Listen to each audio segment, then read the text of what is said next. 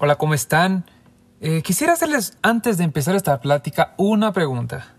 ¿Ustedes conocen una persona feliz? En mis cortos 24 años de vida, he tenido la fortuna de viajar y conocer a muchas personas. Y el común denominador que puedo identificar en todas ellas es que no importa el país, la religión, la condición económica que tengan, todas las personas buscan la felicidad cada quien a su manera, pero todas buscan una manera de ser feliz. Tú también buscas ser feliz, ¿verdad? Si buscas la felicidad y aún no la has encontrado, hoy te contaré que saldrás de aquí con tres pasos para ser feliz y no los hice yo, aguas, ¿eh? Lo vi en la figura de dos personas que considero que son las personas más felices que he conocido en mi vida.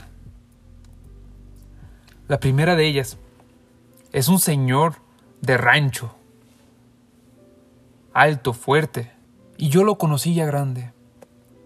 Este señor tuvo cinco hijas y las cuidó con su vida, sustentó a la familia con todo lo que cultivaba, lo vendía.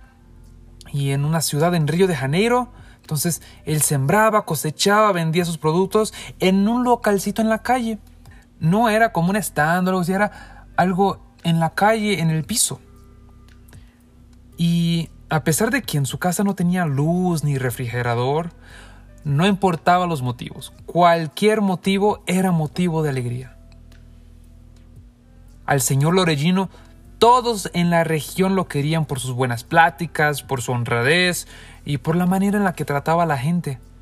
No te diferenciaba si tenías dinero, si no.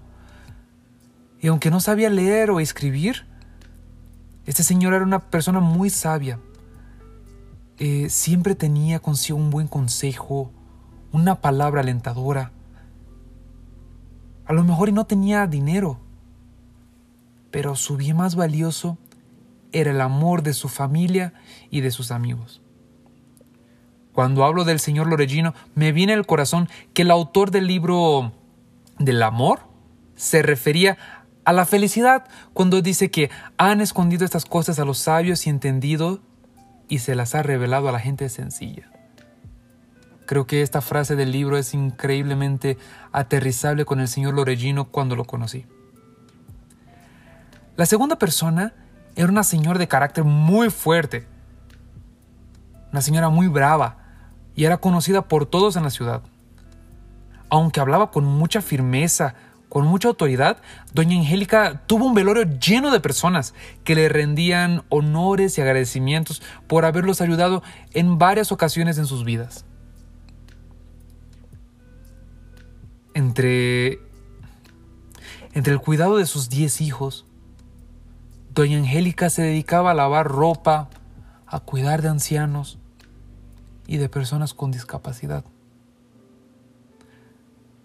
Doña Angélica era conocida por darse sin medir ningún esfuerzo a los demás. Y a pesar de que, y a pesar de todo el servicio que ella daba de apoyar a tanta gente, ella nunca lo hizo eh, esperando alguna cosa en cambio. Por lo contrario, ella se enojaba si alguien llegara a, decirle, doña Angélica, le vengo a dar esto. No, ¿cómo que me vas a dar esto? No, y se enojaba con esas personas.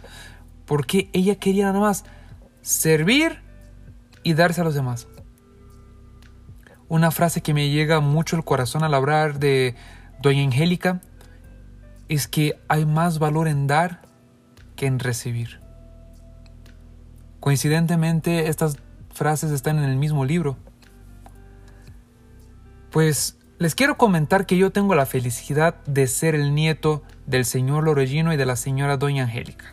Y si ustedes no encontraron los puntos de la felicidad en esta historia, no se preocupen, quiero invitarte a que tomes apunte en este momento y vamos a empezar por el 2 y el 3 y luego te voy a decir el primero, ¿va? Toma apunte. El segundo paso para la felicidad es amar. Ah, pero esto ya no lo sabemos todos, ¿no? Pero ¿a qué medida amamos? Cuando haces hasta la más pequeña cosa con amor, esa cosa deja de ser una carga cuando lavas los trastes y dices, ay, voy a darle descanso a otra persona hoy para que no lave, porque amo a esa otra persona, esos trastes dejan de ser una carga. Cuando amas tu trabajo, el trabajo que tienes se te vuelve menos pesado. Es horrible tener que levantarse todos los días a las 7 de la mañana e ir a hacer una cosa a la que no nos gusta, algo que no amamos. Pero a partir del momento en que amamos lo que hacemos, nuestros días dejan de ser pesados. Y pues, vamos a poner otro ejemplo. Hay esa persona siempre en la carrera, en el trabajo, en donde sea, que viene a decir sus tonterías. Pues ama a esta persona. Escucha sus tonterías.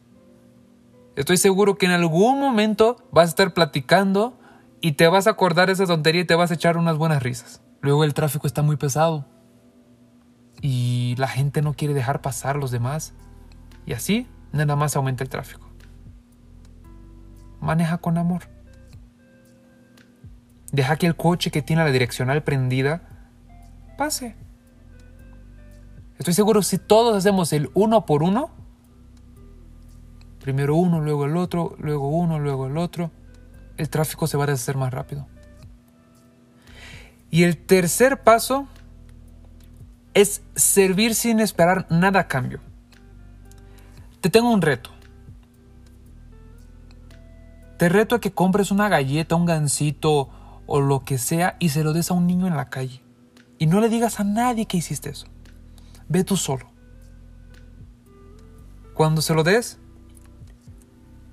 quiero que contemples la belleza de su sonrisa y vas a ver lo que es felicidad. Ese momento el que sientes el corazón que te arde por haber ayudado a alguien sin esperar nada a cambio. Ese realmente es el sentido de la felicidad. Hay más valor en dar que en recibir.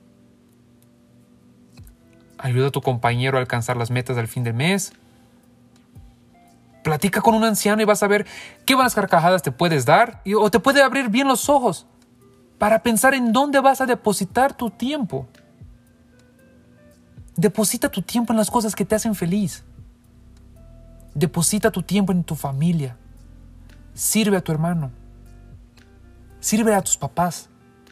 Y no esperes nada a cambio.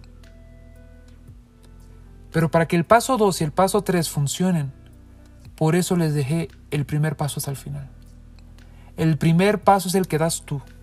Si tú no das el primer paso, a lo mejor la felicidad todavía estará muy lejos de ti. Yo soy Atilio Márquez. Lucho todos los días para ser feliz.